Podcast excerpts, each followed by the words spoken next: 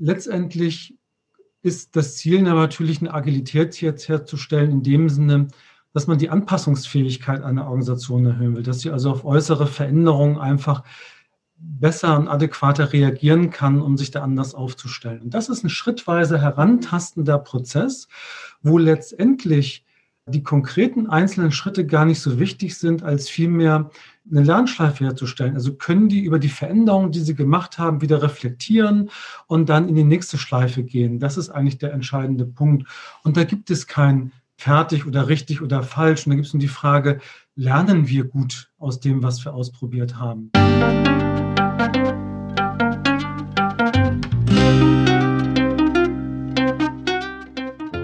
Schön, dass du wieder reinhörst.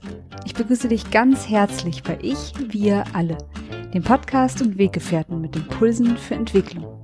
Wir bei Shortcuts laden interessante Personen ein, die uns zu den Themen Selbst, Team und Werteentwicklung inspirieren. Für mehr Informationen zum Podcast und zur aktuellen Folge schau vorbei unter www.ichwiralle.com. In den Shownotes deines Podcast-Players findest du außerdem zusätzliche Infos zum Gast, den Inhalten dieser Folge und zu Shortcuts.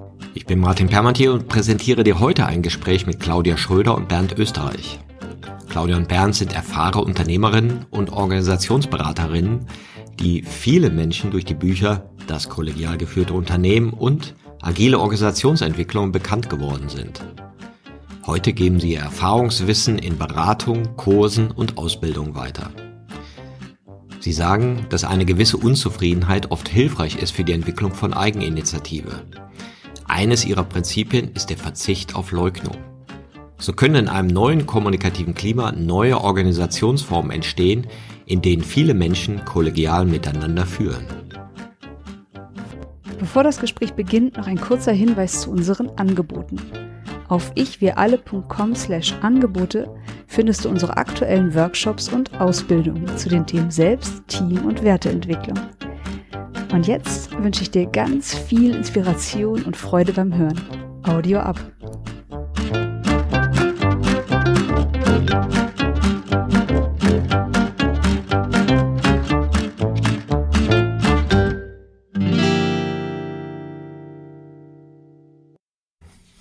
lieber Martin. Hallo Martin. Claudia, du bist systemische Organisationsentwicklerin, Beraterin, Trainerin, Coach und hast über 15 Jahre als Unternehmerin und CFO. Erzähl den Hörern doch ein bisschen was von deinem Werdegang. Von Haus aus bin ich BWLerin, habe als Betriebswirtschaft studiert und bin dann als Quereinsteigerin in die IT-Branche gegangen, in diesen Berufsnamen Systemanalytikerin. Das heißt, ich habe an Schnittstellenpositionen gearbeitet. Ich habe immer vermittelt zwischen Fachabteilungen und IT-Abteilungen dafür gesorgt, dass nachher die Software letzten Endes alle Qualitätsmerkmale realisiert hatte.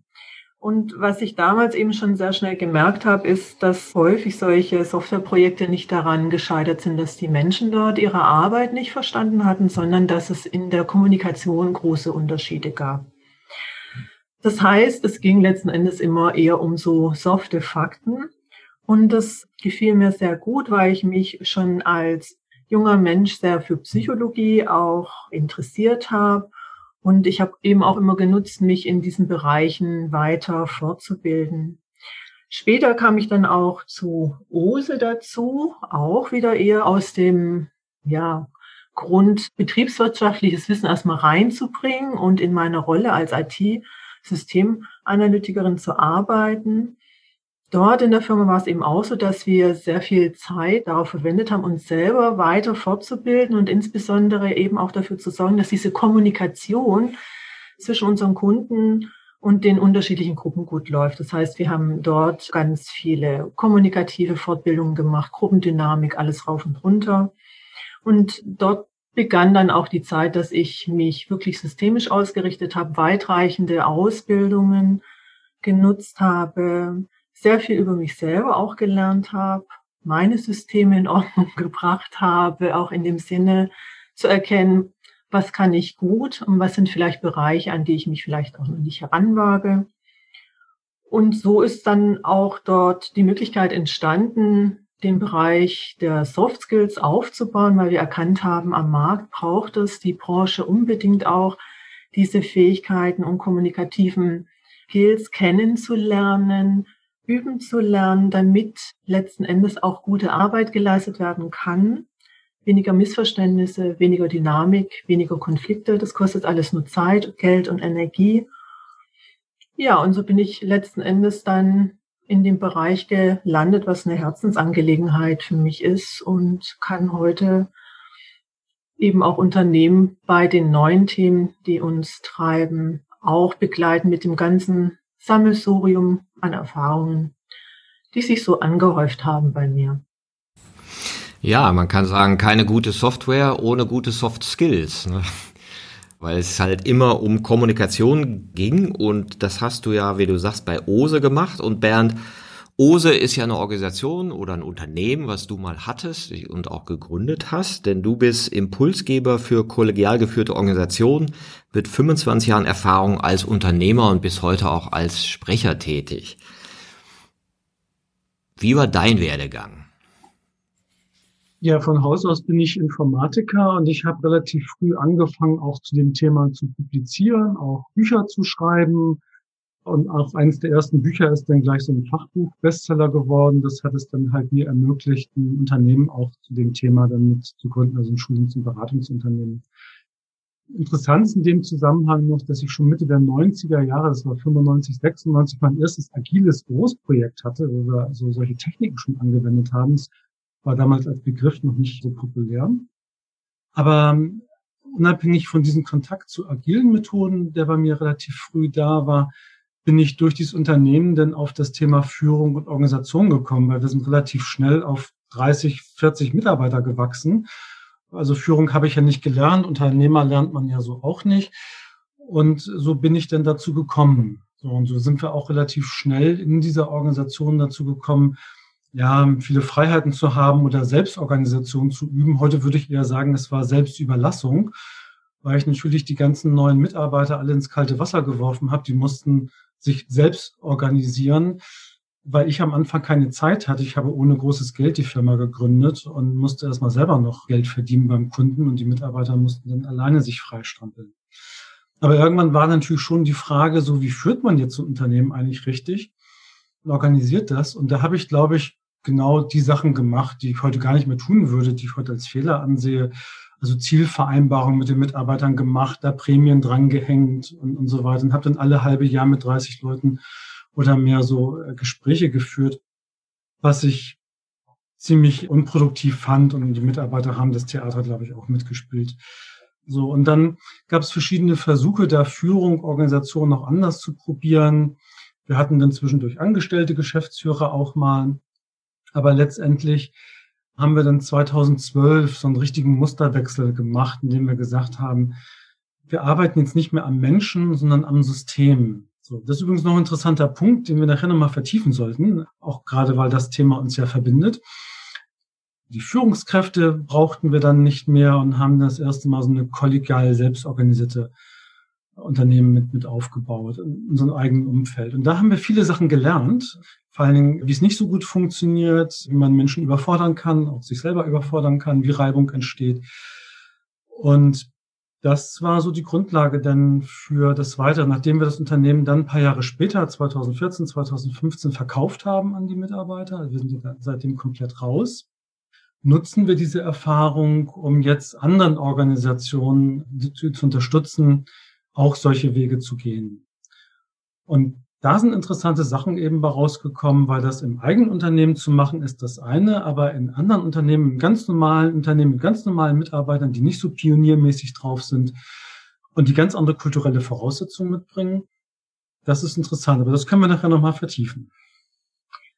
Was man eben auch feststellen konnte oder was auch nach wie vor bei uns so ist, wir lernen beide sehr gerne und man konnte auch sagen, auch in der Organisation war, so dass alle sehr interessiert und lernbegierig waren und auch dort viele sich fortgebildet haben, neuen Themen aufgeschlossen waren, auch diesen kommunikativen Themen aufgeschlossen waren, obwohl sie ja eher aus dem technischen Umfeld kamen.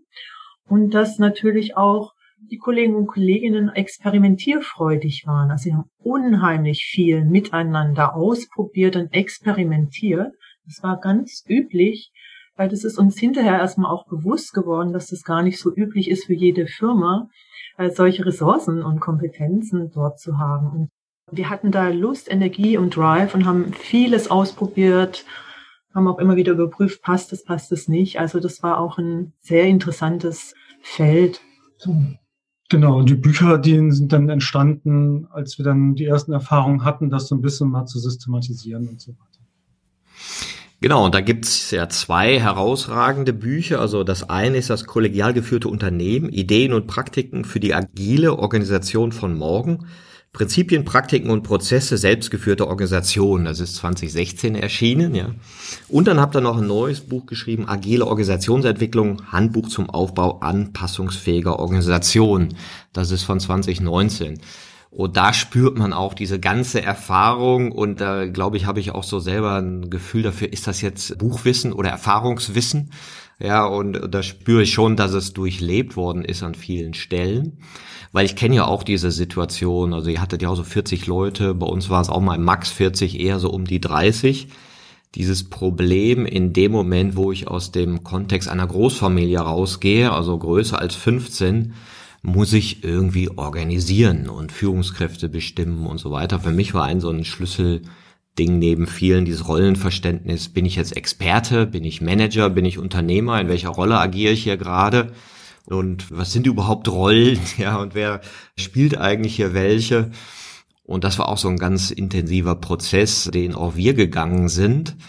Vielleicht ein bisschen anders, aber sind letztendlich auch bei vielen agilen Tools rausgekommen. Nur ihr habt es ja scheinbar auch mit einer sehr großen Systematik machen können. Es gab ja 2010 oder so, als wir langsam anfingen, da ein bisschen systematischer anzugehen, gab es ja noch nicht viele Sachen, auf die man sich jetzt berufen konnte, was jetzt organisationsweite Sachen angeht. Also die systemischen Sachen, so, da ist schon eine Grundlage da gewesen, aber systemische Organisationsentwicklung war ein Bereich, den es so gab. Und so haben wir uns dann auch so an, an Soziokratie, Holocracy und sowas orientiert und eben auch ganz schnell gemerkt, dass das teilweise eben nicht passte oder viel zu aufwendig war oder, oder adaptiert werden musste. Und so kamen wir dann halt dazu, zum einen nochmal systematischer zu gucken, was gibt es alles und dann vor allen Dingen Synthesen zu bilden zwischen den ganzen verschiedenen Sachen, die wir mittlerweile an Erfahrungswissen angehäuft haben und die eine oder andere Lücke dann eben auch durch eigene Ideen zu füllen oder so. Beim Großen und Ganzen ist es einfach eine Synthese von vielen anderen Sachen, die wir schon kannten, die aber so noch nicht zusammengebracht worden waren. Was damals auch ganz üblich war, so Lernreisen zu unternehmen, also befreundete Unternehmen aufzusuchen, miteinander ins Sprechen zu kommen, sich auszutauschen, was die ausprobiert hatten oder nicht, mal mitzulaufen, andersrum. Da war schon auch viel Energie drin und da waren auch viele Kollegen und Kolleginnen beteiligt. Also es war so, ein, so eine richtige Suchstimmung und eine Lust am Ausprobieren und sich gegenseitig weiterzuhelfen und zu inspirieren. Das fand ich ganz ja. schön. Ja, also wir hatten Kontakt zu 10, 20 verschiedenen anderen Unternehmen so uns teilweise wirklich äh, mit ganzen Mitarbeiterschaften getroffen und uns ausgetauscht. Und interessant war eben festzustellen, wenn man so in die Selbstorganisation, die kollegiale Führung geht, dann irgendwie zu merken, ach, die Probleme und diese Phänomene ist, sind bei allen die gleichen. Das ist nicht so spezifisch für uns oder so etwas. Das war eigentlich eher das Bemerkenswerte oder Entspannendste, dann auch zu sagen, okay, also was wir hier machen, das liegt gar nicht so sehr an uns oder das sind gar nicht unsere speziellen Probleme oder sowas. Naja, nachdem man so in die Breite geht, kommt man dann irgendwann wieder zum Verdichten und es wird einem selber so ein bisschen klarer, wohin es denn auch gehen kann. Und so hat sich das Schritt für Schritt entwickelt. Ihr habt ja auch in eurem Buch so eine schöne Übersichtskarten, wo ihr die Quellen nennt oder die Inspiration, die ihr habt. Ne? Und dann, also es ist ja eine Riesengarte ne? und viel aus der Psychologie, aus den entwicklungsorientierten Modellen und auch ein paar Klassiker dabei. Und das finde ich auch mal ganz gut zu sagen, ja klar, wir alle stehen ja auf den Schultern von anderen und haben das ja nicht erfunden. Ja, ist ja nicht so, hey, ich der Genius, der jetzt die neue Weise gefunden hat, wie man ein Unternehmen kollegial führt. Könnt ihr denn den Hörern so ein paar Kernthesen äh, erläutern, was ein kollegial geführtes Unternehmen sein kann? Ja, das ist so eine Frage, die uns immer wieder begegnet, auch ob wir Kategorien haben oder eine Beschreibung haben, woran man jetzt so ein Unternehmen erkennen kann. Dann kommt man auch immer in die Schwierigkeit, darüber zu sprechen, was ist richtige kollegiale Führung und was ist falsche kollegiale Führung. Und da gibt es aus unserer Sicht auch nicht eine Ja-Nein-Antwort.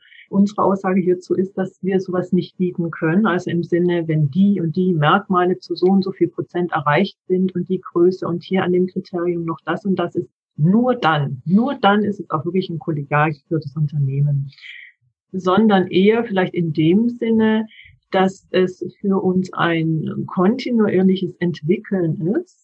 Und selbst wenn wir Prozesse in Organisationen starten und man nach einem gewissen Zeitpunkt zu einem befriedigenden Ergebnis gekommen ist, dass bestimmte Problemphänomene sich aufgelöst haben und die Organisation erstmal einen Stand hat, wo sie gut und auch besser als zu einem anderen Zeitpunkt arbeiten können, dass es erstmal ausreichend ist, können wir davon ausgehen, dass irgendwann die nächste Lernschleife kommt im Sinne wie zu einem Häuten, aber dass dieser Lernprozess letzten Endes nie abgeschlossen ist. Also die Frage, wann genau hat man das erreicht, wäre ja eine statische Frage. Und mhm. die kann eigentlich nicht mit einem Ja oder einem Nein beantwortet werden, sondern ich würde es eher sagen, es ist ein kontinuierliches Lernen und wir wissen nicht, welche Herausforderungen noch alle auf uns zukommen. Es gilt, fluide und beweglich zu bleiben. Was, glaube ich, schon mit dazugehört, sind so ein paar allgemeine Merkmale. Also wir versuchen natürlich schon, Führung in einer Organisation anders zu verteilen, aus der Einsicht heraus, dass eben ein klassisches, pyramidenförmig geführtes Unternehmen den Anforderungen heutzutage nicht mehr gewachsen ist, weil eben die Kommunikationswege häufig zu lang sind. Da muss man erstmal den fragen und den fragen und dann ganz viele Leute einbezogen, bevor da dann gearbeitet werden kann. Und es sind immer mehr Führungskräfte involviert, die viel zu weit weg sind vom eigentlichen Geschehen, so, so dass auch die Entscheidungskompetenz da manchmal nicht die ist, die man vielleicht nicht braucht. So. Und deswegen war die Frage, wie kann man jetzt eine Organisation so bauen, dass die Menschen, die unmittelbar an dem Geschehen dran sind, auch die entsprechenden Entscheidungen treffen können.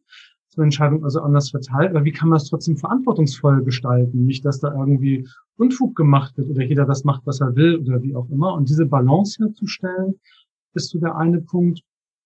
Also Führung anders zu verteilen, zu organisieren aber auch nicht wieder in den Weg zu gehen, wie man es vielleicht in den 70er, 80er Jahren so in basisdemokratischen Bewegungen hatte, so, dass alle über alles mitreden und so weiter. Das möchte man ja auch nicht mehr. Das war ja furchtbar und auch ermüdend und da kam ja auch wenig bei raus.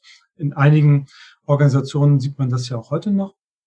Und letztendlich ist das Ziel natürlich eine Agilität jetzt herzustellen, in dem Sinne, dass man die Anpassungsfähigkeit einer Organisation erhöhen will, dass sie also auf äußere Veränderungen einfach besser und adäquater reagieren kann, um sich da anders aufzustellen. Das ist ein schrittweise herantastender Prozess, wo letztendlich die konkreten einzelnen Schritte gar nicht so wichtig sind, als vielmehr eine Lernschleife herzustellen. Also können die über die Veränderungen, die sie gemacht haben, wieder reflektieren und dann in die nächste Schleife gehen. Das ist eigentlich der entscheidende Punkt. Und da gibt es kein fertig oder richtig oder falsch. Und da gibt es nur die Frage, lernen wir gut aus dem, was wir ausprobiert haben? Das fällt den Organisationen heute schwer, weil wir die letzten 30, 40 oder vielleicht sogar 100 Jahre auf Effizienz getrimmt waren. Und da war das nicht notwendig. Und nach wie vor ist die Hürde eben sehr groß, dahin zu kommen, dass Lernen auch Arbeit ist und auch dazugehört. Genauso wie miteinander sprechen, denken, all die Dinge braucht es, um zu guten, tragfähigen Entscheidungen zu kommen. Wenn wir bestimmte Punkte eben überspringen, holt uns das letzten Endes dann bei dem Ergebnis, weil irgendetwas vergessen wurde, nicht bedacht wurde oder wie auch immer ein und ist viel, viel aufwendiger wieder zu heilen. Ja, das finde ich auch sehr interessant bei eurem Ansatz, dass ihr keine Methode beschreibt, so geht's. Ja, so müsst ihr das jetzt machen, sondern eine Richtung. Und dann immer wieder sagt, ja, und wenn er an der Stelle ein ankommt, dann kann es so, so, so oder so sein. Ja, es kann aber auch so sein und vielleicht ist es auch anders. Ne? Und trotzdem bietet ihr immer wieder Varianten an, an Entscheidungsformen, an äh, Meetingformaten, an Organisationsschemen Und das fand ich auch sehr sympathisch, dass es halt euer Ansatz sehr entwicklungsorientiert ist, iterativ ist. Ja, dass, dass jeder immer noch mal gucken kann, okay, sind wir wirklich auf richtigen Weg? Machen wir das richtig? Ne? Und dass es eben nicht nach Plan geht, wie ihr auch sagt, was man vielleicht gewohnt ist. Ne? Gib mir jetzt einen Plan, dann stricke ich das um. So habe ich das manchmal bei anderen Systemen erlebt. Ich erinnere mich an eins, das Entrepreneurial Organization System. Ja, das ist auch irgendwie ein sehr interessantes System, was ich inspirativ fand. Aber da kommt dann Berater, der sagt ja so, machst du das und jetzt zieh's durch. Und danach hast du eine andere Organisation. Da habe ich gemeint, nee, das kann ich mit meinen Leuten nicht machen äh, zeige mir einen Vogel, ja, wenn ich da irgendwie jetzt so als äh, Agilitätsnazi daherkomme. Ne? Ich finde, es gibt schon bestimmte Prozesse und, und auch wirklich Standards, die man bilden kann, aber die bilden sich alle auf der Metaebene. Ne? Also wenn ich so einmal die operative Ebene nehme, so was wie stellen wir unsere Wertschöpfung her und dann gibt es darüber noch eine, eine Metaebene, so wie organisieren wir uns, wie arbeiten wir miteinander. Und dann gibt es aber noch eine Meta-Meta-Ebene. So, wie reflektieren wir darüber? Wie, wie kommen wir dazu, uns anzupassen in der Art und Weise, wie wir arbeiten? Und da finde ich, gibt es schon gewisse Standards und gewisse Sachen, wo ich auch sage, so könnte man es tun, also sollte man es tun. Und da schon auch eher mit Rezepten arbeite. Ne? Und das sind aber dann eben wirklich Sachen auf der Meta-Meta-Ebene zu sagen, also wie komme ich ins Reflektieren? Also sozusagen, ich probiere was aus, ich beobachte, was ist passiert und ich entscheide dann, was mache ich jetzt damit? Und das kann man systematisieren und da kann man auch klare Prozesse haben, aber die sind eben, sag mal, inhaltsleer an der Stelle und das machen wir schon. Also auf der Ebene sind wir schon sehr konkret dann. Ne? Ich wollte noch mal den Faden aufgreifen von dir, Martin, was du eben so geschildert hast, dass wir jetzt nicht so einen roten Faden oder einen Plan liefern bei dem Vorgehen und eben auch noch mal das ansprechen, dass das natürlich auch unbefriedigend auch wirken kann, wenn man solche Fragen nicht mit so klaren Ja-Nein Antworten beantworten kann oder eben auch nicht so einen roten Faden bieten kann. Es gibt viele Situationen, wo Kollegen und Kolleginnen sich schwer tun, sich in dieses neue Thema einzufinden, weil es nicht ihren Lernpräferenzen auch entspricht oder auch teilweise nicht, wie wir geprägt sind von der Sozialisation, wie wir lernen oder wie wir bei Veränderungsprozessen vorangehen. Auch jetzt gesellschaftlich wo wir ja auch in einer Selbstüberlassung oder Überforderung sind, kommt ja auch der Wunsch von den Menschen, wir brauchen einen Plan, ein Ziel und Schritte und Sicherheit und so weiter. Und das hat eben auch die Kehrseite, es braucht auch eine Zeit und auch ein bisschen Erfahrung, sich darauf einzulassen und Sicherheit durch das Tun zu gewinnen, um langsam und kontinuierlich zu merken, ah ja, es gibt nicht den einen Einstieg, es ist jedes Mal situativ anders und ich kann langsam Vertrauen darin entwickeln, dass ich wirklich alles in meinem Werkzeugkoffer beisammen habe, um das Richtige zu ziehen, was dann in dem Moment notwendig ist. Das ist aber schon eine andere Denke und meines Erachtens nicht so die üblichen Denkstrukturen, die wir in Unternehmen vorfinden und teilweise auch nicht bei Kollegen und Kolleginnen. Es braucht da einfach auch nochmal, ja, andere Möglichkeiten. Ja, ich, ich nenne es manchmal so der Unterschied zwischen einem Plan und einer Methode und einer Richtung. Ja, und die Richtung sollte schon eindeutig sein, auch was ihr so sagt. Ne? Wenn man sagt, ja, wir wissen ja gar nicht, wo wir hinwollen. Nee, nee, wir wissen schon, wo wir hinwollen. Zu mehr Wahrhaftigkeit, zu besserer Kommunikation, zu mehr Anpassungsfähigkeit, wie ihr das jetzt beschrieben habt. Also da gibt's ja schon Prinzipien, auf die wir uns einigen. Aber dann im Einzelnen, in der Ausprägung, gemessen an dem Talent des Einzelnen, an den Wünschen des Einzelnen, an den Lebensumständen des Einzelnen, gibt's ja hunderte Variablen. Und was ich auch noch immer sehr wichtig empfinde, die Herkunft einer Organisation. Die hat ja eine Geschichte, die ist ja so, weil sie so, so ist, wie sie ist. Das hat ja auch Gründe. Und wenn ich da drüber meter, dann geht das auch nicht gut, sondern das gilt ja dann auch anzuerkennen und gegebenenfalls zu verabschieden, ja, oder gegebenenfalls zu erhalten.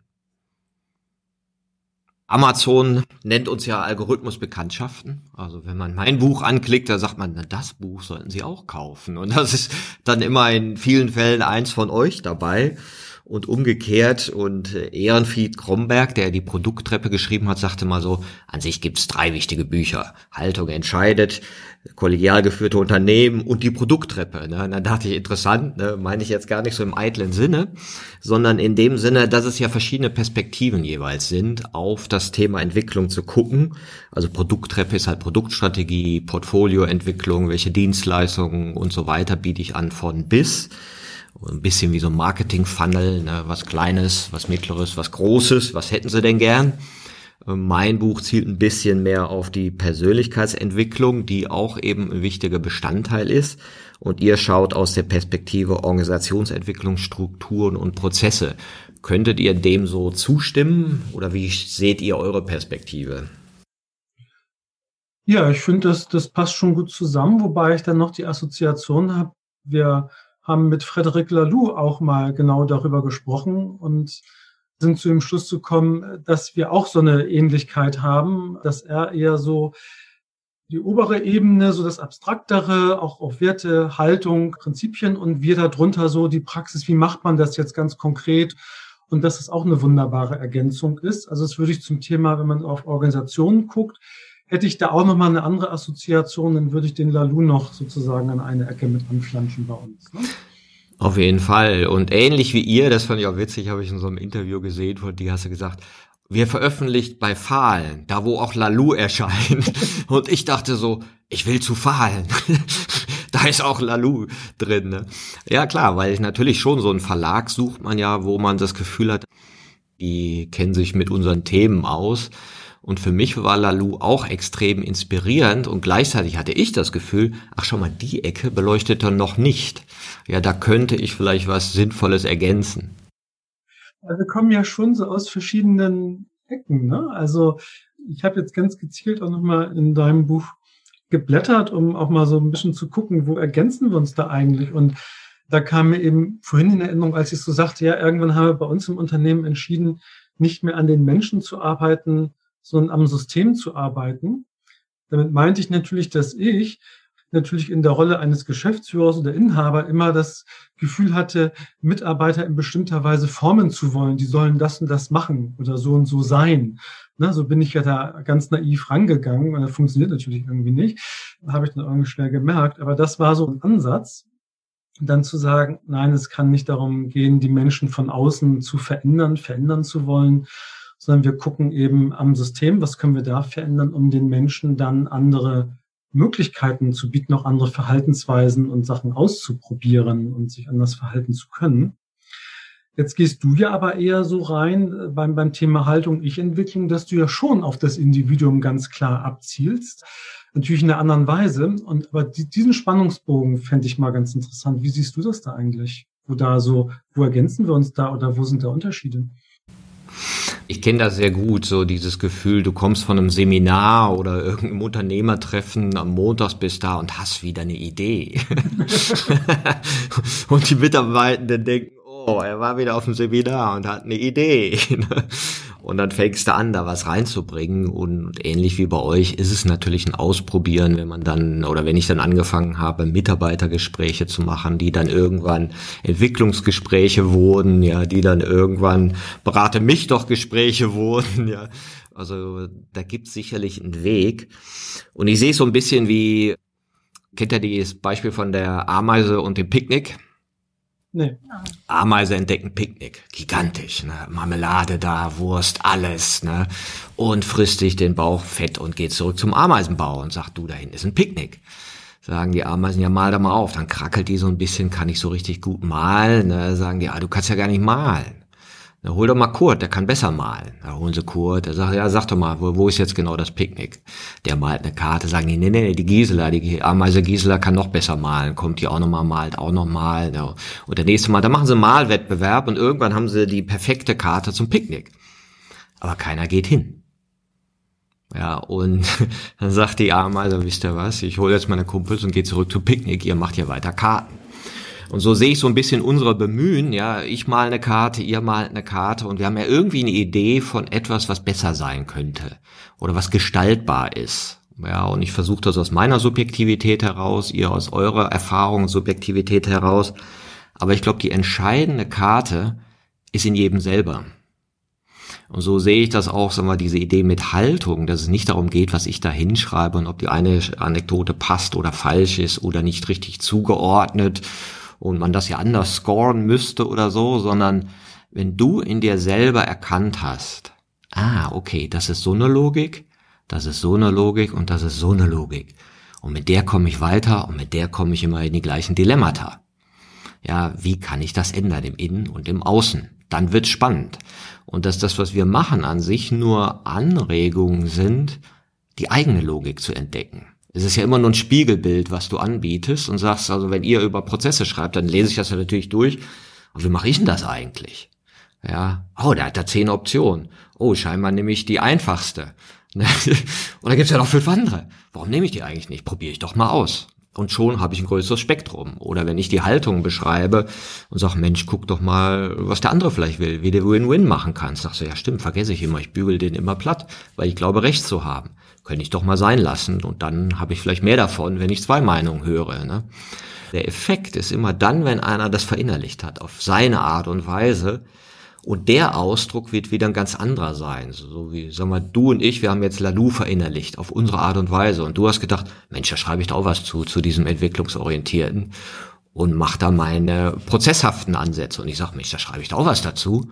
Und sag das, was ich aus Selbstentwicklungsgebieten vielleicht kenne. Und so, glaube ich, kommt es zu verschiedenen Spiegelungen dieser Idee von Entwicklung, die auch immer mehr werden. Ja, man findet ja mehr in der Literatur unterschiedliche und dann die einen nehmen Spiral, die anderen nehmen Graves, die nächsten nehmen die, die nehmen, nächsten nehmen das. Und manchmal denke ich ja, die Modelle sind gar nicht so entscheidend, sondern entscheidend ist, hast du in dir ein Gefühl, dass du ein sich entwickelndes Wesen bist, das seine Logiken erweitern kann und das, wenn es sich mehr seiner Gefühle und Gedanken bewusst ist, zu vielleicht klügeren Optionen kommen kann.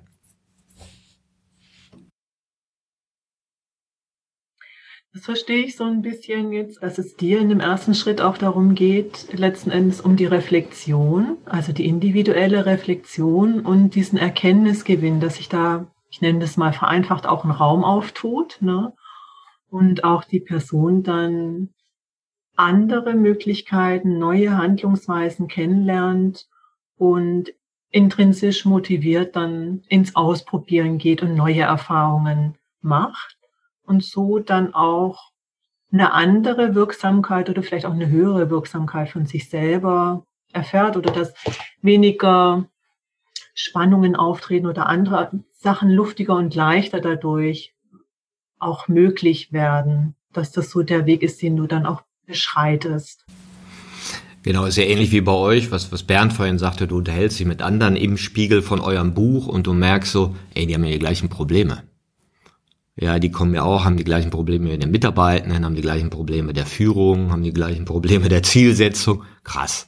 Ja, und wenn du jetzt so das von der psychologischen Seite beschreibst, mit den verschiedenen Haltungen, merkst du, ach, du hast auch diese Widersprüche in dir, ach, du hängst da auch in diesen Logiken fest, ist ja spannend. Ja, ich dachte immer, das wäre ich und ich komme mit meiner Widersprüchlichkeit nicht klar und plötzlich hast du eine Karte. Und das kann, genau wie du sagst, eben entspannen, aber es kann auch die Besprechbarkeiten erhöhen. Weil du anders über Dinge reden kannst und weniger sagen musst, du bist falsch, ja, oder du bist doof oder zurückgeblieben oder was auch immer so an Urteilen im einen ist, sondern zu sagen, ach so, du bist gerade in dem Logikmodus. Ja gut, ne, dann kann ich mich anpassen oder versuchen zu sagen, wollen wir da nicht auch noch hinschauen. Das ist einer der Hebel, den, den wir auch gerne in der Organisationsentwicklung verwenden, weil es gibt dann immer ein großes Interesse an solchen Sachen. Menschen haben auch viel gelesen und auch schon Sachen ausprobiert. Da kann man Kommunikation anders entscheiden, die Meinungsbildung anders gestalten, sich anders organisieren, Rollen anders verteilen. Aber es braucht natürlich immer einen gewissen Weg, das auszuprobieren, zu verinnerlichen. Und das wissen alle. Und trotzdem gibt es immer wieder Rückfälle dann in die gewohnten Handlungsmuster. Häufig ist es dann so, dass das Alte wieder reproduziert wird. Und das ist für uns ein guter Ansatz in der Organisationsentwicklung, sozusagen auch auf diese Momente zu lauern und zu sagen, ha, guck, da ist es. Und dann den Spiegel vorzuhalten, zu sagen, guck mal, das wäre jetzt eine Gelegenheit, mal was anderes auszuprobieren. Also von den Sachen, die ihr ja alle schon theoretisch kennt, ne? das wäre ein Punkt, jetzt das mal auszuprobieren. Und dann fangen sie an, das auszuprobieren und dann eben nicht zu sagen, es gibt jetzt richtig oder falsch, sondern zu sagen, naja, es ist völlig normal, wieder in alte Handlungsmuster zurückzufallen. Das ist uns Menschen auch, das machen wir halt einfach so. Ne? Und es ist eine Übungssache. Wir brauchen nur diese Gelegenheiten und die müssen wir erkennen. Und da kann man auch als, als externe Begleiterin eben helfen, darauf hinzuweisen, zu sagen, da wäre jetzt eine Übungsmöglichkeit. Ne? So, und dann fangen die Leute an und dann entwickelt sich langsam was. Mhm. Oder vielleicht auch nochmal anders ausgedrückt, ist es bei unserem Vorgehen so, dass sich durch bestimmte, ich nenne es jetzt mal Kommunikationsformate, das können ja auch Entscheidungsformate oder andere Dinge sein oder auch Denkformate, tun sich Räume auf in der Organisation, dass Dinge auf einmal ausgesprochen werden können.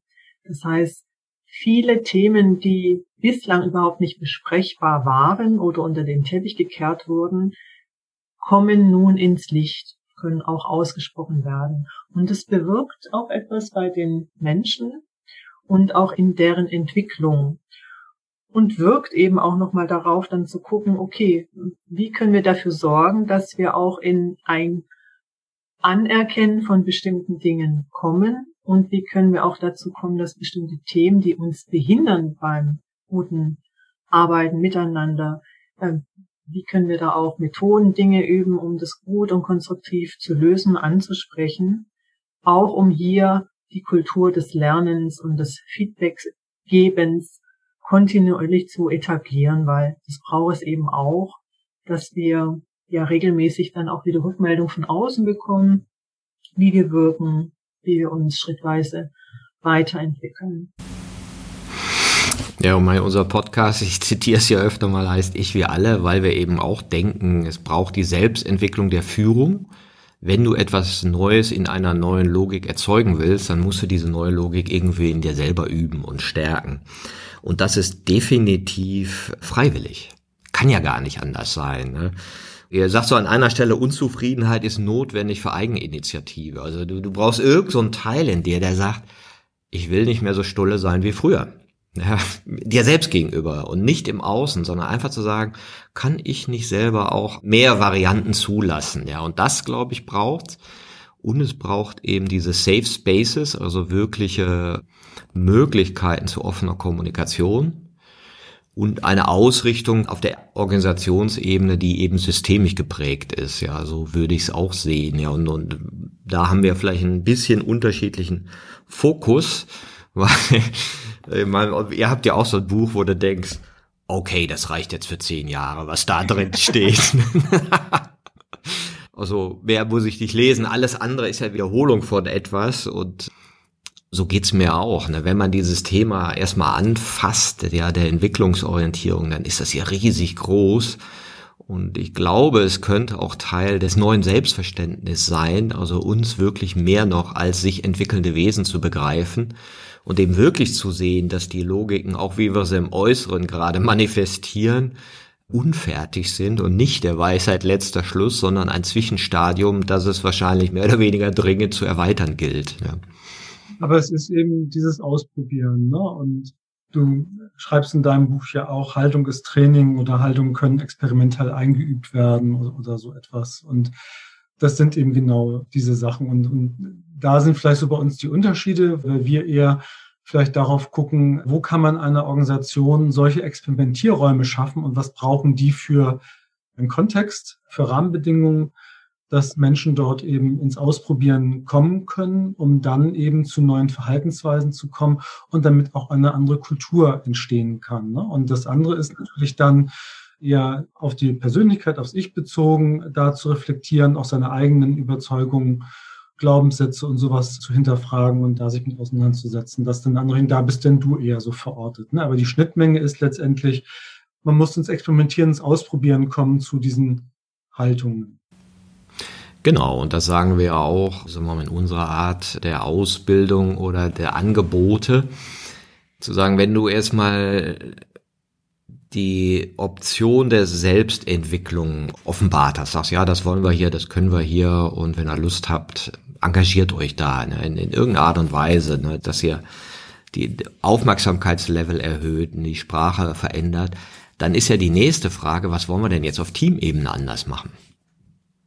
Wie, wie kriegen wir denn jetzt so ein Safe Space generiert? Und da gibt's ja viele Möglichkeiten. Gehst du über Werte, gehst du über äh, Meeting-Formate, gehst du über Änderungen der Hierarchien. Und da sagen wir so ein bisschen, ja, lest das Buch von Claudia und Bernd. Ne? Oder was fällt euch denn ein? Was seht ihr denn jetzt schon? Oder ich sag manchmal so, du rüttelst am System und guckst, wo will es in Bewegung gehen. Wir sollten mal damit aufhören, diese legalen Unbrauchbarkeiten abschaffen und diese anderen äh, Dinge einführen, ja, und, und das so, sage ich mir manchmal, du musst gar nichts über eine Organisation wissen, du musst die Leute einfach noch fragen. Dann sagen dir der schon, was der nächste Schritt sein könnte, und dann sagst du, okay, dann gehen wir den nächsten Schritt. Ja, und dann sag ich, ja, aber der reicht doch noch gar nicht. Sag, gehen doch erstmal. Und da siehst du wieder neue Sachen, ja, und da siehst du wieder neue Sachen. Ja, und in, insofern, glaube ich, sind das ja beides Schlüssel. Du kannst sagen, ach, lass uns doch mal im Kreis sitzen und anders miteinander reden. Und alle merken, boah, endlich konnten wir in einer anderen Haltung miteinander reden. Ja, oder du sagst, geh doch mal in eine andere Haltung und kreier mal was, wie zum Beispiel im Kreis sitzen. Und der Effekt ist das gleiche. Da ist so ein bisschen die Frage, wo ist die Motivation? Und beide haben ja Vor- und Nachteile, beide Wege. Und beide können, oder ich sag mal, die Erhaltungsarbeit kann noch viel weniger über formale Strukturen reinkommen. Ja, weil du kannst nicht sagen, Herr Permet, kommen Sie doch mal vorbei. Unsere, hatte ich einmal so eine Anfrage, unsere Systemadministratoren sollten mal ihre Haltung ändern. Können Sie die mal schulen? Und du denkst ja so, nö, so funktioniert das nicht. Es ist ja nicht so ein manipulier die mal mit einer Methode, dass die Köpfe anders sind. So, das ist ja gar nicht die Idee. Das ist ja das A und O ist die Freiwilligkeit. Weil sonst hast du keine Entwicklung von Haltung, sonst hast du einfach nur neues Methodenwissen. Das ist so wie, wir werden jetzt agiler. Ne? Das finde ich jetzt sehr interessant, was du auch erzählt hast. Und du hast auch mehrfach darüber gesprochen, über Sprache, also über das Element der Sprache. Ne? Sprache zu verändern oder anders miteinander zu reden, vielleicht auch einander zuzuhören. Ich persönlich finde ja immer, dass der leichteste Schritt, seine Haltung oder sein Verhalten zu verändern, der Schritt ist, seine Sprache zu verändern.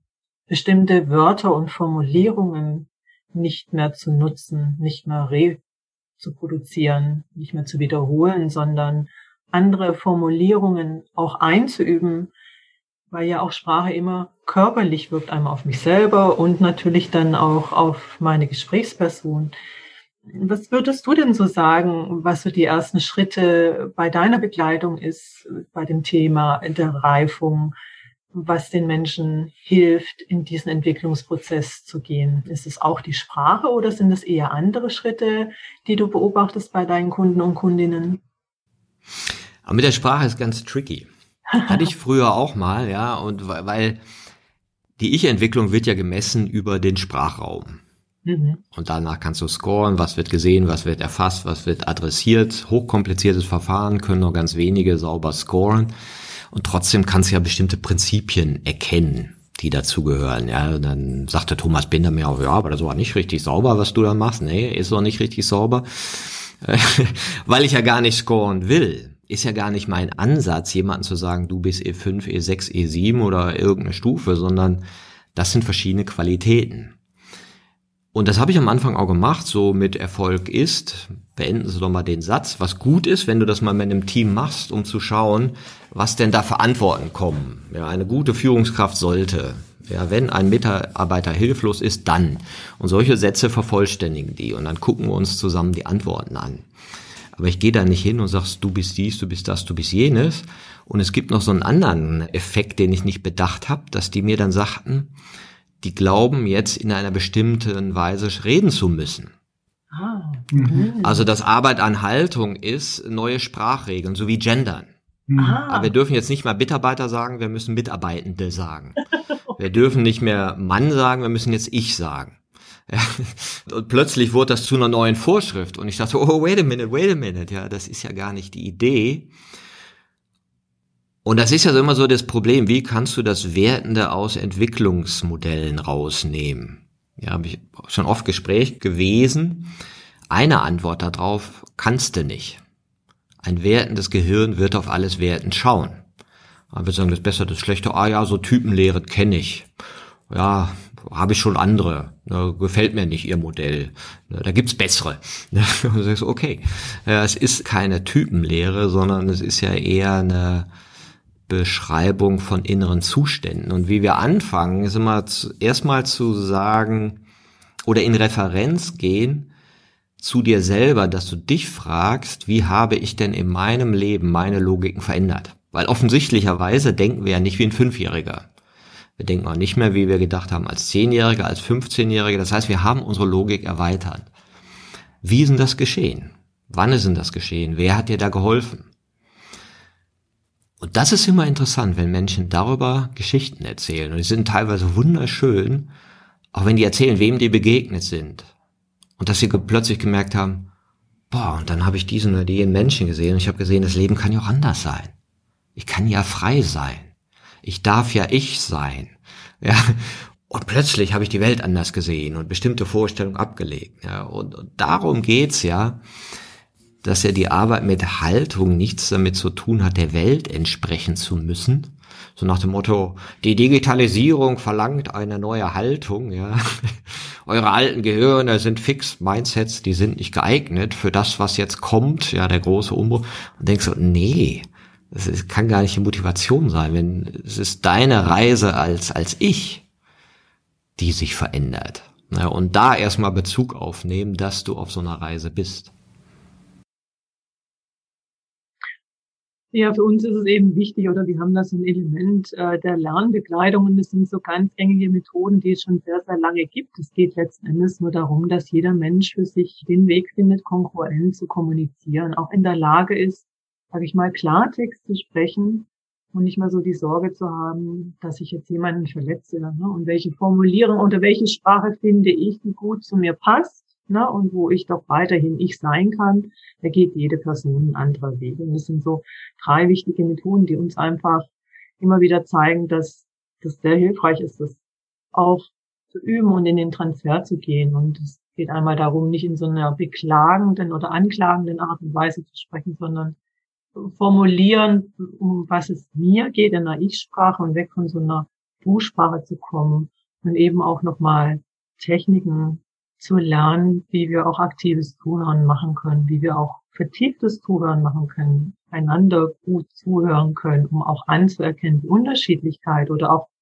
das, von dem du jetzt gesprochen hast, dann auch erkennen können, boah, und das gibt es auch noch und das kann mich jetzt wieder in dem Weg inspirieren. Und so könnte ich das auch noch denken das sind so drei Best Practices, die wir glauben, dass die einfach hilfreich sein können für Menschen, um eine kongruente Kommunikation auch leben zu können und vor allen Dingen auch Position beziehen zu können zu bestimmten Punkten, weil selbst wenn ich keine Position beziehe, hat es eine Auswirkung. Also es gibt ein Nicht-Nicht-Entscheiden. Man glaubt immer, wenn ich jetzt den Mund halte und nichts sage, dann hat es nichts damit zu tun.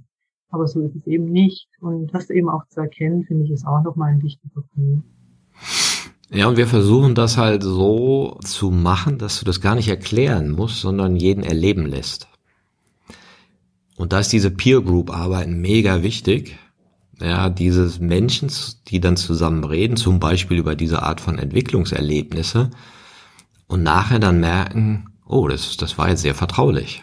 Das war schön so miteinander zu reden, ja. Und da musst du gar nicht sagen, ja, bitte haltet euch an die Regeln der gewaltfreien Kommunikation und gebt keine Du-Botschaften. Das machen die dann nicht. Und nachher sagen die, war gut, ne, möchte ich öfter so reden. Und, und aus diesen emotionalen Referenzerlebnissen entsteht dann eine Kraft. Und ich habe die auch immer in meiner Agentur, Schulz von Thun, die vier Seiten einer Botschaft. Ne, und lernt das mal. Hier sind die Bücher. Dann hat eine Mitarbeiterin einen Vortrag darüber gehalten und so. Und dann merkst du, ja, es ist zu appellig. Ja, es ist dann noch nicht erlebt, es ist dann noch so vorgestellt. Ne? Und das ist für mich auch immer so eine Frage, wie schafft man Erlebnisräume? Und das macht ihr ja auch, glaube ich, durch eure Ausbildung, ja, wo ihr euer Wissen ja vermittelt, aber auch Erlebnisse kreiert und da ja auch einen ganzen Kreis von Menschen um euch herum geschart habt. Ja, und da fällt mir noch ein, wo wir vorhin darüber gesprochen haben, oder du sagtest, es basiert ja immer auch auf, auf Freiwilligkeit bei den Menschen und das, das Intrinsische. Und da ist es schon interessant mit den, den Menschen, die wir in unserer Community jetzt sozusagen da gefunden haben. Gibt es ganz verschiedene Gruppen. Wir sind in so einem Beraternetzwerk in der XU oder äh, wir haben uns eine agile Gilde gerade mit anderen zusammen gegründet. Und das sind aber beides Orte, wo es eben anders als in einer klassischen Organisation eben keine Weisungsmöglichkeit gibt, sondern es ist einfach eine Gemeinschaft, eine Selbstorganisation, die beruht ausschließlich auf Freiwilligkeit, Ehrenamt oder intrinsischen Sachen. So. Und das ist dann für uns auch ein toller Erprobungsort, Sachen auszuprobieren. Welche Strukturen, Prozesse, Herangehensweisen und so weiter sind dann passend wenn niemand dafür irgendwie eine extrinsische Motivation bekommt, kann das trotzdem funktionieren. So, ne? Weil es eben dann kein Appell ist oder irgendein künstlicher Anreiz geschaffen wird und dann, was braucht es an Rahmenbedingungen oder möglicherweise an Anreizen, dass intrinsisch was entstehen kann und so etwas. Und da sind diese, diese Community oder diese Gilde, die wir da haben, eben auch ein wunderbarer Experimentierraum auch, wo wir genau das eben auch ausprobieren und merken, was geht, was geht nicht was man dann wiederum auf andere Organisationen eben übertragen kann, denen auch andere Möglichkeiten bereitstehen, wie Anweisungen erteilen oder finanzielle Anreize, so, ohne sie aber dann dort eben nutzen zu müssen. Ja, ich denke auch, dass deswegen viel Gutes in Organisationen entstehen kann auf der informalen Ebene. Also wenn wir sagen, ja, wir wollen jetzt hier das Thema Haltung bei uns in der Organisation zum Thema machen, dann sage ich bitte nicht abteilungsweise, sondern freiwilliges Angebot. Die Interessierten sollen kommen und nach Möglichkeit von allen Hierarchiestufen aus allen Abteilungen. Dann habe ich schon mal zwei Effekte. Ich breche die Silos auf, ich äh, mache die Hierarchien flach und die Leute werden erstmal in Kommunikation gebracht. Also auf der informalen Ebene und eben nicht auf der formalen Ebene. Und die stabilisieren sich dann, weil die genau diesen Effekt haben, den ich auch schon oft zitiert habe, boah, ich bin ja gar nicht alleine. Die anderen denken das ja auch, ach, wie schnell hier Vertrauen entsteht, ist ja wunderbar. Ja, und daraus kann dann etwas entstehen, wenn auch von der Führung die Erlaubnis dafür da ist. Mein Frederik Laloux sagt, du brauchst zwei Leute, um eine Organisation zu ändern den CEO und den Aufsichtsratsvorsitzenden. Ich denke so, hm, I don't know. Ja, zum ersten gibt's die selten, dass die beiden das wollen. Und zum anderen wird es sehr, sehr lange dauern. Und ich denke eher, es braucht eine Bewegung. Und viele Themen sind ja in Organisationen reingekommen, nicht weil CEOs das entschieden haben. Die haben sich nicht für Nachhaltigkeit und Umweltschutz entschieden, sondern da war eine Bewegung in der Gesellschaft, die gesagt hat, ey, wir können da nicht mehr vorbeigucken. Ja, oder jetzt Thema Frauen in Führung. Das sind nicht die CEOs, die sagen, ja, dafür engagieren wir uns, machen wir sofort. Ne? Zehn Jahre später ist nicht viel passiert. Also da braucht es dann auch Bewegung von anderer Stelle, die Dinge dann wirklich entstehen lassen. Ich würde da einen anderen Akzent setzen. Ich weiß natürlich nicht genau, wie Frederik das gemeint hat oder so. Aber es ist, glaube ich, an der Stelle schon wichtig, dass die obersten Führungskräfte das auch verstehen, was das bedeutet. Weil sonst sind das halt nur Alibi-Veranstaltungen oder ist das Etikettenschwindel oder so etwas. Ne? Das erleben wir halt auch häufig, dass wir Anfragen bekommen von Organisationen, die jetzt irgendwie agiler werden sollen, aber an sich steht da wieder nur eine neue Runde der Leistungssteigerung, Effizienzsteigerung hinter, wie kann ich mir noch weniger Mitarbeiter, noch mehr Wertschöpfung erbringen oder sowas, nicht die Anpassungsfähigkeit oder andere Sachen. Und die denken nicht von sich aus dran, aber wenn das Thema in der Organisation eine Chance haben soll oder solche Entwicklung eine Chance haben soll, sich wirklich auch nachhaltig zu verankern, dann muss, glaube ich, ganz oben auch ein tiefgehendes Verständnis davon sein, um eben auch den Rahmen dafür zu geben, weil es braucht äh, Freiräume dafür, zum Beispiel, dass man eben nicht die Effizienz immer im Vordergrund stellt, sondern an der Stelle erlauben wir uns auch mal andere Dinge, weil es kostet eben auch Zeit und Geld, Dinge auszuprobieren oder zu erproben. So, und wenn das nicht da ist, dann gibt es zwar von unten diese Bewegung, aber es wird in der Organisation letztendlich dann irgendwann wieder platt gemacht oder spätestens, wenn die neue Führungskraft oben kommt. Deswegen die Stabilität ganz oben ist auch wichtig. Wir arbeiten zum Beispiel deswegen auch gerne eben mit Unternehmen, die Inhaber geführt sind, Familien geführt sind oder wo Stiftungen hinterstehen, die eben auch langfristiger denken und nicht, wo alle paar Jahre neues Top-Management kommt oder so, weil dann eben auch die Führungsprinzipien wieder ausgetauscht werden möglicherweise. Ne? Und das finden wir unergiebig. Na klar, gebe ich dir natürlich total recht. Anders ist schöner. Was ich mal ganz gern mache, ist, wenn ich in so Konzernen bin, suche ich mir die Werbeanzeigen der letzten, was weiß ich, 50 bis 100 Jahre raus und zeig mal so, wie die sich so nach außen präsentiert haben, was so das Selbstbild war. Jetzt kannst du dir vorstellen, so Werbung aus den 50er, 60er, was da so zu sehen ist, ne? und den 70er, 80ern, welche Botschaften da gegeben worden sind, wo du dich natürlich heute fremdschämst. Und die kannst du natürlich gewissen Haltung zuordnen so dass du sagen kannst, schau mal, diese Entwicklung von Haltung hat schon immer stattgefunden. Ja, und die hat in der Führung stattgefunden, die hat in der Belegschaft stattgefunden, die hat in der Gesellschaft stattgefunden und die findet jetzt auch statt. Ja, und jetzt kannst du nur überlegen, wie lange willst du noch an alten Narrativen hängen und an anderen Erklärungsmodellen, die einfach langfristig die Welt nicht erklären können und auch nicht steuern können. Oder wo willst du wechseln? Ne? Und wer da so der Treiber ist, ja klar, ist immer am besten, wenn es die Top-Führung ist und die das will und macht und tut. Aber es ist oft nicht so und ist in der Vergangenheit ja auch nicht so gewesen und trotzdem geschehen. Und das stimmt mich sogar optimistisch. Wenn du sagen willst, nö, ich arbeite nur mit Unternehmen, wo die sich da oben einig sind, das wollen, das verstanden haben, das dann tun, ist manchmal auch zu viel erwartet, weil die erstens in einer anderen Logik trainiert sind, und auch andere Aufgaben haben und andere Verpflichtungen eingegangen sind. Das selbst wenn sie wollten, können sie das vielleicht nicht, weil in ihren Verträgen drin steht, nee, du musst dies machen.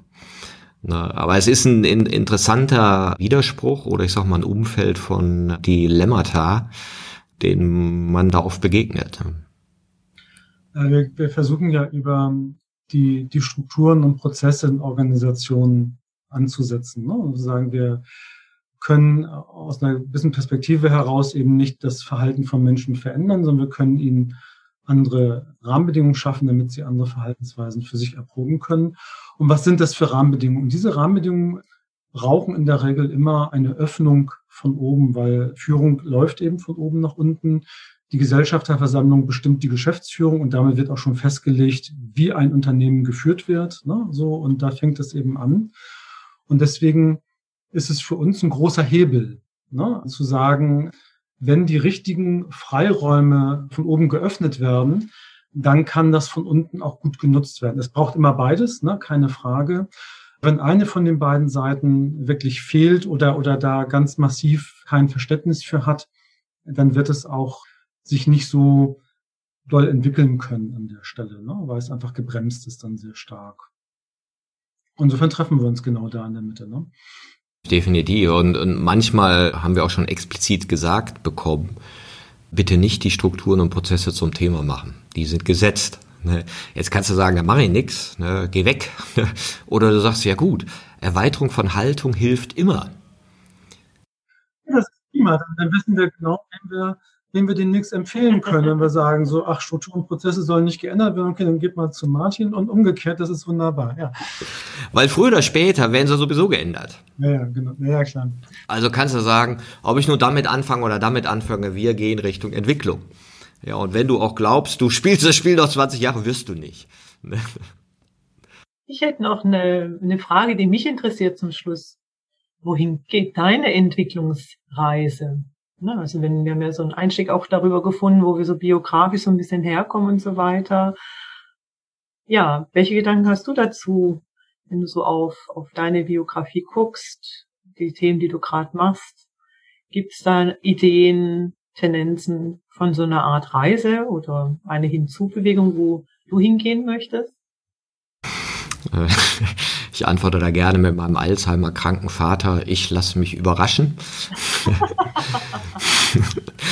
Also es gibt ja zweierlei. Das eine ist natürlich, gibt es so eine gewisse Ausrichtung in mir selber, jetzt rein persönlich, ne, wo ich so sage, okay, wie will ich auf mich und meine Gedanken und Gefühle und so schauen. Und, und das andere ist, wie finde ich denn nährende Umfelder, ja, wo ich sage, ah ja, das sind die richtigen Konflikte, die richtigen Spannungen, um mich in Entwicklung zu halten. Und dann sehe ich auch vieles von dem, was mich jetzt total inspiriert und bereichert, habe ich mir gar nicht ausgedacht. Ja, du, ihr wisst es auch, wenn du so ein Buch schreibst, dann weißt du ja nicht, interessiert das einen. Ja, ihr habt auch nicht ahnen können, dass das mal eine Karriere sein wird, dass ihr dann eine agile Gilde machen werdet und all das war wahrscheinlich nicht geplant. Ne, und, und so erlebe ich das auch manchmal, dass ich so das Gefühl habe, und dann sind wir wieder bei dem, was ich auch gesagt habe, ich gehe eine Richtung und experimentiere und weiß noch nicht genau, was mir da begegnet und weiß noch nicht, welche Version ich selber am Ende sein werde. Wie ist es für dich? Ja, das kommt mir sehr entgegen, weil ich glaube, dass ich jetzt rückblickend nie irgendwie einen roten Faden oder einen Plan bei mir verfolgt habe, sondern dass es eher günstige Möglichkeiten, Gelegenheiten oder Menschen waren, die auf einmal auf der Bildfläche standen oder Themen und ja man eine Abzweigung genommen hat und hinterher einfach bewusst wurde, was das ausgelöst hat. Also von daher plane ich das auch nicht so in die Zukunft. Und es gibt ein Thema, was mich gerade so ein bisschen umtreibt, das habe ich dir schon mal so ein bisschen erzählt. Es geht um das Thema Nachhaltigkeit und wie wir das eben oder wie ich das noch mehr in, in unser Thema Organisationsentwicklung integrieren kann. Und da bin ich auf einem schönen Weg, da freue ich mich. Und ansonsten bin ich auch neugierig, was mir hier noch alles auf dem Weg hier in dieser Welt begegnen wird. Und wenn ich dann irgendwann mal kurz vor der Kiste stehe, zurückschaue und denke, ach, ist gut gelaufen, alles gut, genügend unterschiedliche Pralinen in der Schachtel, war okay, dann bin ich, glaube ich, sehr zufrieden. Und, und fehlt noch was in der Schachtel? Hm. Also sind schon ausreichend Pralinen drin. So, aber wenn man noch ein paar mehr kriegen könnte, dann könnte man da auch noch teilen, glaube ich. ah ja, ist schon, ja, genau. Und bei dir? Nö, ich sag dazu nichts. Ah. hast du ausreichend Pralinen in der Schachtel. Ich glaube, entwicklungsorientiertes Sein in Bewegung zu sehen weil ich glaube, klar, wir sind, sind ja jetzt so die Generation, die jetzt so an so einem Punkt steht, wo sie denken, hm, was haben wir denn so die letzten 50 Jahre gemacht? Wie soll denn das weitergehen? Und merken so, oh, wir haben die Prozesse vielleicht doch nicht so gestaltet, dass die noch in 100, 200, 300, 400 Jahren irgendwie hier nachhaltiges Leben ermöglichen. Und da sehe ich auch schon die Notwendigkeit und gleichzeitig sehe ich aber auch die Hoffnung oder auch den Optimismus, dass wir unsere Haltung erweitern können, dass wir die Bildungssysteme schlauer aufstellen können, dass wir Wirtschaft schlauer aufstellen können und dass wir Zusammenhalt besser machen können und dass wir irgendwie auch gerade schon dabei sind. Mit all den komischen Dingen rechts und links und, und all dem, was uns zu langsam, zu krass erscheint, äh, zu sagen, okay, so ist es. Ja, und, und in dem Umfeld agiere ich jetzt mit all den Widersprüchlichkeiten und all den Imperfektionen. Ja, ja. Ja, ja das möchte ich einfach nochmal unterstreichen. Da passiert ganz viel und da ist ganz viel schon vorhanden. Es ist noch nicht so der Medienscheinwerfer da drauf, da so in die Massenkommunikation gedrungen ist, was es da schon alles gibt. Aber da gehe ich auch ganz hoffnungsfroh und munter und freudig rein. Ja, und schön, dass ihr beide auch einen Anteil daran habt, ja, weil ihr sehr inspiriert mit euren Büchern und das Wissen auch von vielen Quellen so aufbereitet habt, dass es für viele vielleicht einfacher verdaulich ist oder anwendbar. Also ich kann eure Bücher empfehlen. Sie sind sehr, also haben unglaublich viele Praxisbeispiele und allein dieses Denken in Varianten und Alternativen hat meinen Geist schon an vielen Stellen geöffnet auch wenn ich natürlich durch den Schmerz gehen musste, an manchen Stellen vielleicht noch nicht so die reifsten Tools zu nutzen, aber das, das geht ja mal darum zu sehen, okay, was könnte ich denn noch ausprobieren? Ja, was will ich denn noch machen? Oder vielleicht liegt es auch gar nicht an mir, vielleicht kommt es dann irgendwann auch von den Mitarbeitenden, die das dann hier reinbringen. Das ist mir mittlerweile sowieso viel lieber, ja, wenn das gar nicht mehr alles so von mir kommt. Mir gefällt sehr gut an deinem Buch, dass es ein wahnsinnig guten Überblick über diese Modelle gibt. Der ist leicht verständlich. Und was mir vor allen Dingen sehr gut gefallen hat, ist, dass du eben auch viele Praxisbeispiele hast, die meines Erachtens niederschwellig sind, wenn wir in der Begleitung sind, dass wir da gleich ins Ausprobieren kommen können. Ob das jetzt Teamsituationen, individuelle Situationen sind, das fand ich super hilfreich und sehr pragmatisch. Also von daher reiche ich die Blumen zurück.